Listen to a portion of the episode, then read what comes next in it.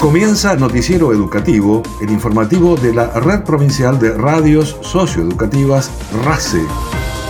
Las voces de quienes trabajan y se comprometen con la educación santacruceña. Entrevistas, información, la actualidad educativa de Santa Cruz y el país. Bienvenidos, estos son los principales títulos del Noticiero Educativo. Pese a la complejidad del mundo y el país, seguimos invirtiendo en educación y en cumplir con los objetivos en favor de los estudiantes, dijo Cecilia Velázquez ante el Consejo Federal de Educación. Trabajan en establecimientos educativos de Río Turbio y 28 de noviembre en la prevención y promoción de la salud comunitaria. Realizarán conversatorio abordando el Día del Aborigen Americano y el Día de los Derechos Humanos de los Pueblos Originarios. Santa Cruz es una de las provincias que logró mayor nivel de revinculación de estudiantes con trayectorias interrumpidas. A 40 años de la gesta de Malvinas, los equipos del Plan de De la región patagónica hicieron foco en la temática. Destacan la realización de talleres para capacitar sobre normativa y funciones de los centros de estudiantes de Santa Cruz.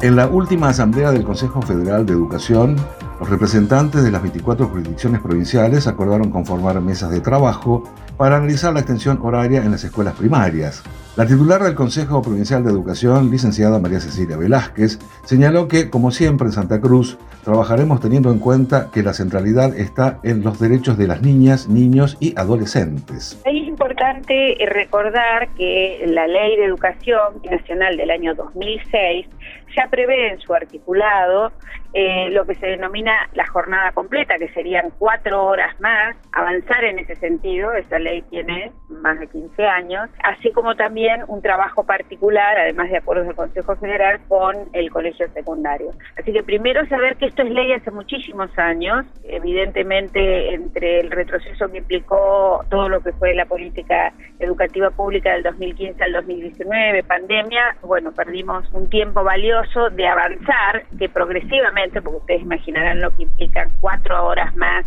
de clases, no solo en tema de inversión, sino de, de cantidad de, de, recurso humano necesario para poder implementar esa jornada completa en todas las provincias, además de la infraestructura. Nosotros ya habíamos decidido en Santa Cruz avanzar todo lo que pudiéramos hacia esa jornada completa en las 25 escuelas que tienen una población más vulnerable o como a veces, o en general me gusta decir vulnerada en sus derechos por distintas situaciones en la provincia de Santa Cruz. Bueno, nos encontramos habiendo una unidad de concepción con esta iniciativa de del ministro de Educación en la última reunión del Consejo Federal y por supuesto nosotros adherimos a la importancia de trabajar ir eh, progresivamente en la ampliación hacia la jornada completa, así que estamos trabajando, nosotros en Santa Cruz tenemos hace varios años en cada eh, escuela primaria 30 horas, que son 30 horas destinadas a proyectos especiales. Sobre esa base y todo lo que venimos invirtiendo en políticas socioeducativas, en la escuela RECI, que son horas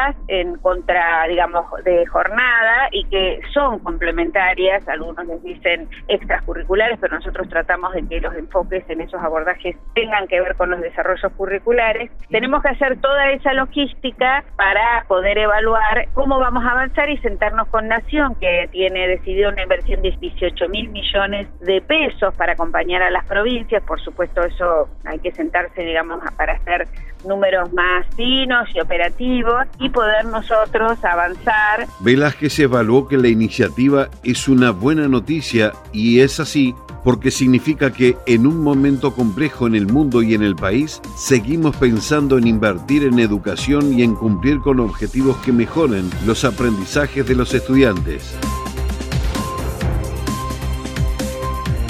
El programa de energías renovables fue implementado por el Consejo Provincial de Educación en convenio con la Fundación IPF y el Instituto Nacional de Educación Tecnológica. Los días 11 y 12 de abril se realizaron capacitaciones en el aula móvil, ubicada en la Escuela Industrial de Procesos Energéticos de la Universidad Tecnológica Nacional de Río Gallegos. El ingeniero Gohan, director provincial de Educación Técnico Profesional, destacó el aporte de la Fundación IPF y explicó que el encuentro brindó conocimientos a los docentes de las áreas específicas dentro de la educación técnica. Por su parte, Pedro Angulo, coordinador del programa de transición energética y energías renovables de la Fundación de IPF, manifestó que impulsan estas acciones para fortalecer la educación técnica en todo lo relacionado con la energía en este contexto de transición energética, donde hay que poner en valor los recursos con los que cuenta el país.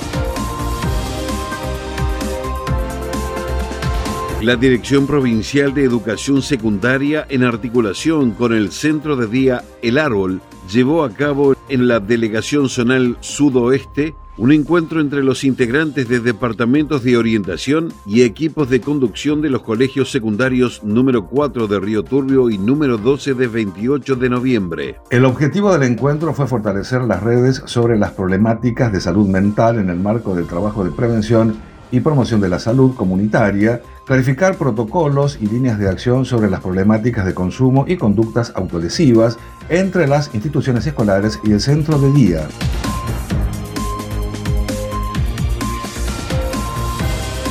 El Consejo Provincial de Educación desarrollará el martes 19 de abril un conversatorio sobre el Día del Aborigen Americano y Día de los Derechos Humanos de los Pueblos Originarios y su abordaje en instituciones educativas, y está destinado a docentes de todo el sistema educativo y estudiantes de nivel superior. En este contexto, la modalidad de educación intercultural bilingüe, en articulación con el Consejo Educativo Autónomo de los Pueblos Indígenas y miembros de las comunidades originarias de Santa Cruz, renuevan el compromiso de fortalecer espacios de diálogo con el fin de visibilizar y construir nuevas miradas sobre los abordajes educativos relacionados a los pueblos originarios. La coordinadora de esta modalidad, licenciada Marcela Alanís, dijo que la información y links de acceso están disponibles en la web educacionsantacruz.gov.ar y señaló que el presente conversatorio, al igual que los realizados en el último año, permitirá que los y las participantes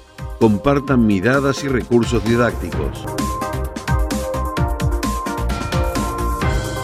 Se desarrolló un encuentro nacional convocado por la Dirección Nacional de Inclusión y Extensión Educativa del Ministerio de Educación. En el programa Conexión RACE que se emite por Radio Nacional Lago Argentino, la profesora Alejandra Pérez Osuna, secretaria técnica de gestión provincial, señaló que la experiencia fue muy enriquecedora a partir del trabajo conjunto sobre la iniciativa Volver a la Escuela, para recuperar el vínculo con la escuela pública de estudiantes que lo hayan interrumpido de manera total o parcial. Pérez Osuna remarcó el cumplimiento de los objetivos impuestos con una revinculación mayor al 70% de estudiantes y destacó el acompañamiento que hace Santa Cruz de estos programas a partir de la inversión y el trabajo articulado con escuelas, centros de estudiantes y comunidad educativa. El intercambio, en realidad, si me decís, vamos, para no ser tan, con términos muy específicos, ¿no? El intercambio este, fue hablar dentro de nosotros, de la provincia, de la jurisdicción, somos creo que una de las pocas provincias que tenemos un acompañamiento a todos estos programas socioeducativos desde el gobierno de la provincia de Santa Cruz. Yo desde el gobierno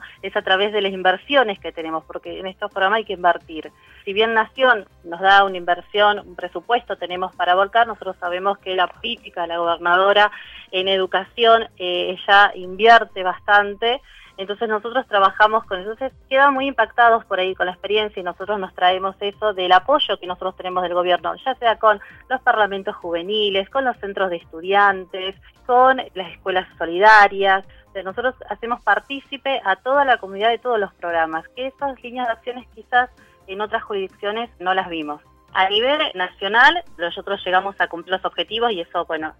nos felicitaron, digamos, a la provincia por haber cumplido tanto los objetivos administrativos, organizativos y pedagógicos. En cuanto a eso, nosotros llevamos también la estadística de estudiantes que llegamos a vincular con el programa de Volver a la Escuela, o que en la escuela te acompañamos. Nosotros teníamos 1.484 estudiantes que habían manifestado, según las direcciones de nivel, vinculación nula o insuficiente en sus trayectorias educativas, de los cuales logramos vincular 70 62% de esos estudiantes en los diferentes niveles, quiere decir alrededor de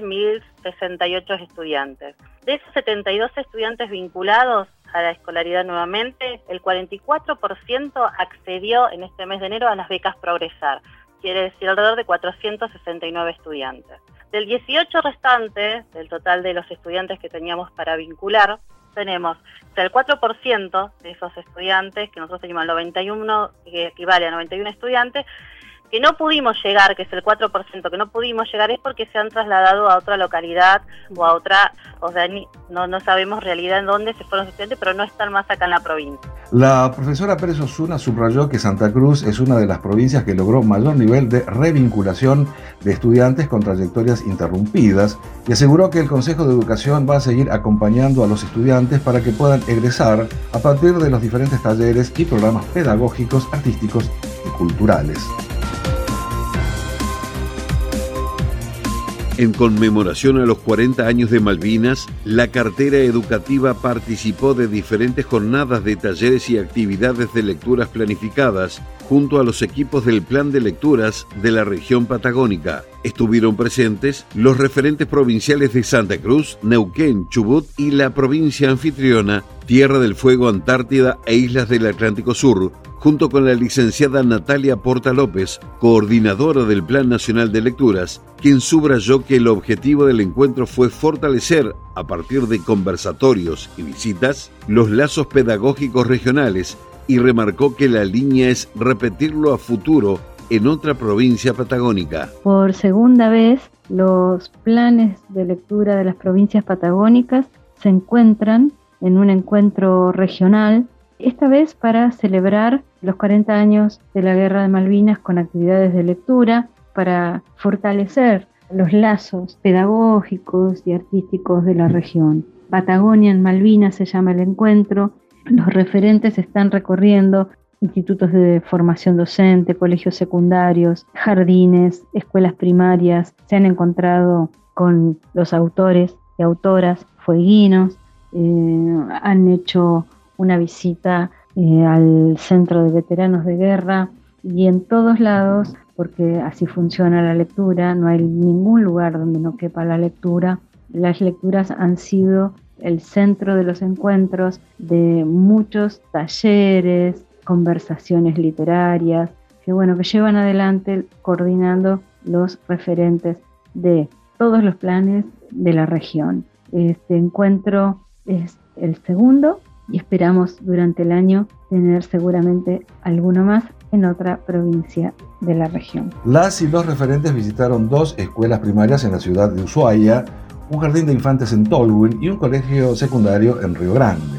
Además, durante el encuentro se realizó la presentación de la colección Leer Abre Mundos, la cual incluye una cuidada selección de libros para todos y cada uno de los niveles educativos, la cual reconoce la centralidad de la lectura en los procesos de enseñanza y aprendizaje.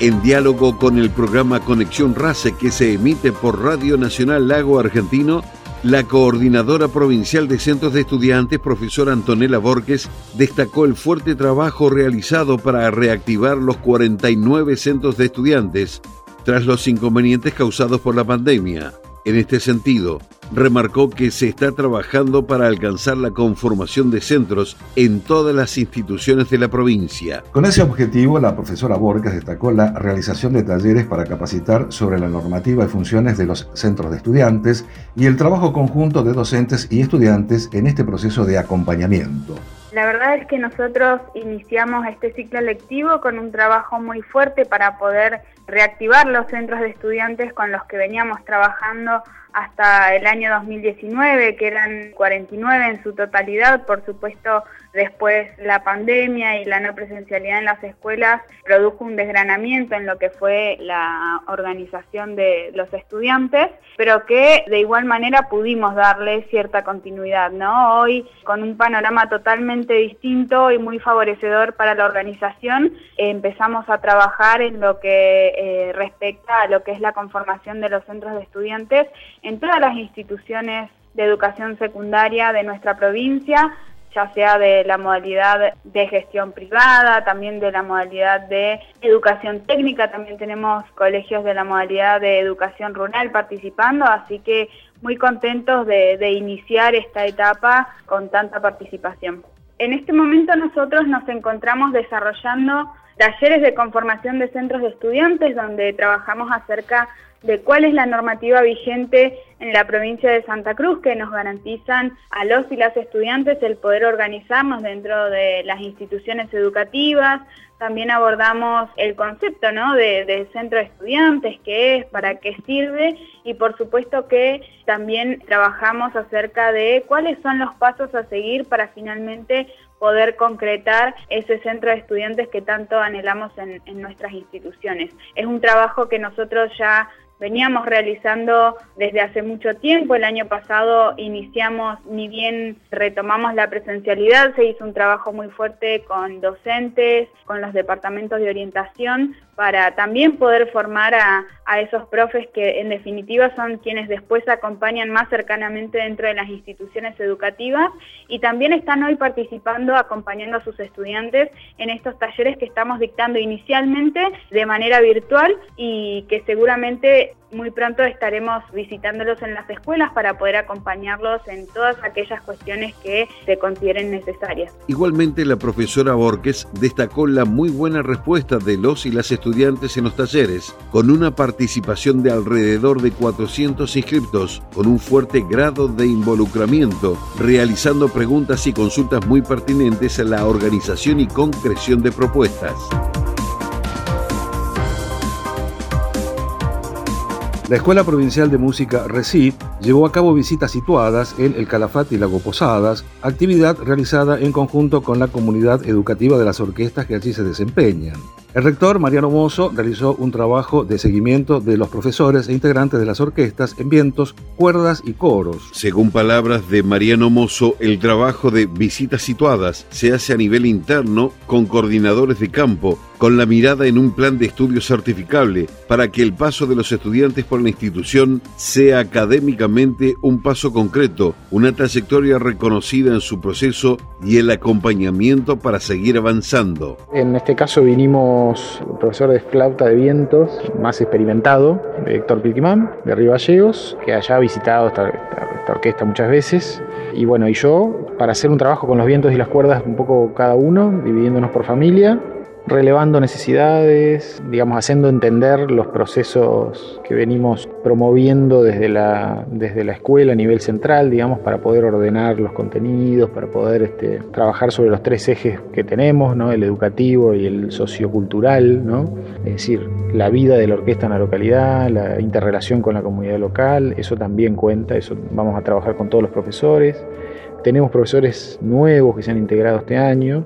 Así que es muy valioso eso porque el, impulso que está tomando es, interesante. El grupo de alumnos es, bueno, es numeroso, además se suma también el coro, que empezó hace muy poco. Eh, así que nada, estoy entusiasmados con, con, el desarrollo de Carafate. En relación a los estudiantes, Mozo comentó que es significativo remarcar que el trabajo se realiza en niveles, por ejemplo, los grupos denominados los calafatitos y los choiques trabajan desde el aprendizaje Aquí la edad no es un impedimento para pertenecer a algún nivel, dijo,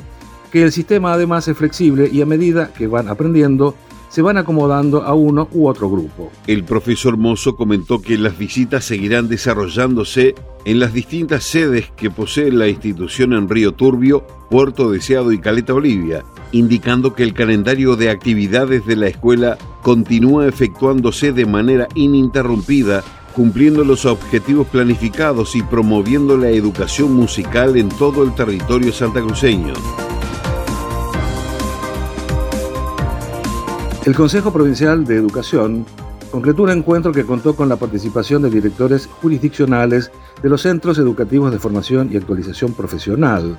El mismo tuvo como propósito central generar proyecciones de desarrollos estratégicos de capacitación y formación acorde a las demandas de las diferentes regiones. La jornada fue realizada en el Hospital Distrital Dr. Miguel Lombardich de Puerto San Julián, con la presencia de la Coordinadora General de Formación Profesional, profesora Vanessa Trujillo, directores de formación, jefes generales de enseñanza práctica, coordinadores de los anexos y del Núcleo de Formación Integral de Soberanía Laborales y Productivas de San Julián, el equipo de asesores pedagógicos y desde la virtualidad fueron acompañados por la titular de la cartera educativa y el director provincial de Educación Técnico Profesional, ingeniero Rodrigo Gohan. El eje principal de la reunión fue planificar acciones estratégicas de capacitación y formación tendientes a fortalecer la institucionalización de las propuestas de formación profesional y capacitación laboral.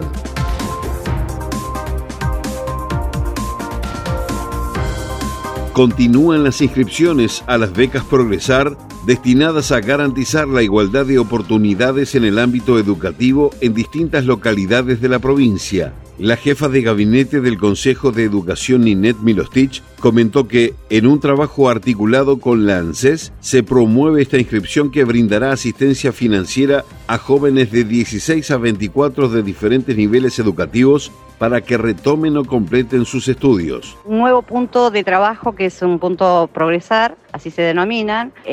tanto en la localidad de Río Gallegos como en la localidad de Caleta Olivia. En principio son dos puntos que se abren. Para ir un poquito para atrás, quizás recordar que tuvimos dos años de pandemia, en la que, bueno, por X motivos, tuvimos estudiantes que no, no pudieron continuar. Nosotros salimos en principio con los cuadernillos a trabajar, entregando casa por casa, avanzamos con lo que es eh, aulas virtuales que teníamos creadas eh, desde el año 2018 y que se perfeccionaron con un trabajo conjunto con alguna universidad de, la, de Buenos Aires y fuimos dándole forma de acuerdo a los escenarios que estábamos teniendo con la importancia de saber que necesitábamos a todos los estudiantes dentro del sistema, que no estuvieran afuera, porque bueno, sabíamos que habían otras cuestiones de necesidades también que teníamos que abordar como Estado. Hoy llegamos a este punto, las becas Progresar son becas para mayores, siempre fueron becas para mayores, esta eh, ley, digamos, de la gestión de la, expresidenta Cristina Fernández de Kirchner, y que hoy se actualiza este, con una nueva ley eh, incorporando 16 y 17 años también. Mm, los puntos Progresar van a ser puntos que están pensados para que se puedan inscribir todos aquellos que estén en condiciones de ingresar a esta beca y les permita finalizar sus estudios secundarios. Además, vamos a brindar asesoramiento en lo que tiene que ver con todos los programas que nosotros tenemos para la finalización, como el SIGO 3.0 que se puede hacer de manera virtual y son títulos técnicos luego y otras más. Todo esto se va a brindar en estos puntos y se va a trabajar y se va a abordar seguramente como una política integral, como entendemos nosotros que se tienen que realizar estas cosas. Pudiste charlar hace un rato con nuestros promotores territoriales, que son gente muy joven que está preparada y formada, capacitada para poder hacer un puerta a puerta, para brindar este, información que se necesite, cualquiera sea, digamos, que tiene que ver con todo lo que nosotros podemos darle al estudiante. Es importante que nosotros podamos difundir esto porque entendemos esto como un derecho para todo el ciudadano y para todos los, estudiantes, tanto sean menores como mayores. Pero si nosotros no llegamos con esta información a las familias y a las personas y a los estudiantes, eh, mal pueden acceder a ese derecho. La jefa de gabinete Milostich señaló que aproximadamente 1.500 estudiantes se acercaron a los puntos de inscripción para acceder a las becas y que la mayor demanda se concentra en el nivel obligatorio. Nacionales. El Ministerio de Educación de la Nación y la Embajada de Francia seleccionan becarios y becarias de nacionalidad argentina que deseen realizar estancias de investigación doctoral en universidades francesas mediante las becas Saint-Exupéry, dirigidas a docentes, investigadoras e investigadores que actualmente se encuentren desarrollando estudios doctorales con o sin cotutela en universidades de gestión estatal. Las estancias, con una duración de dos a cuatro meses, se iniciarán en septiembre de este año y para postularse, las y los interesados deberán residir en el país al momento de solicitar las becas, no contar con ciudadanía francesa y tener un promedio destacado en los niveles de grado y posgrado. Los detalles y requisitos, así como el formulario para inscribirse, están disponibles en el Facebook del Ministerio de Educación. La inscripción se extenderá hasta el próximo 5 de mayo inclusive.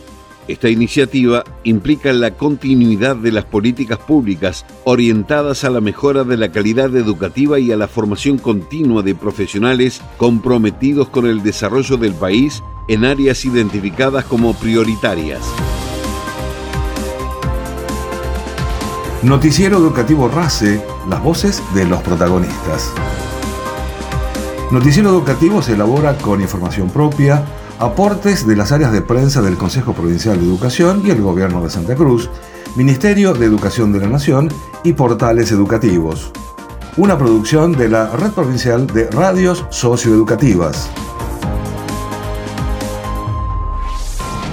Noticiero Educativo RACE una producción integral del equipo de la Red Provincial de Radios Socioeducativas de Santa Cruz.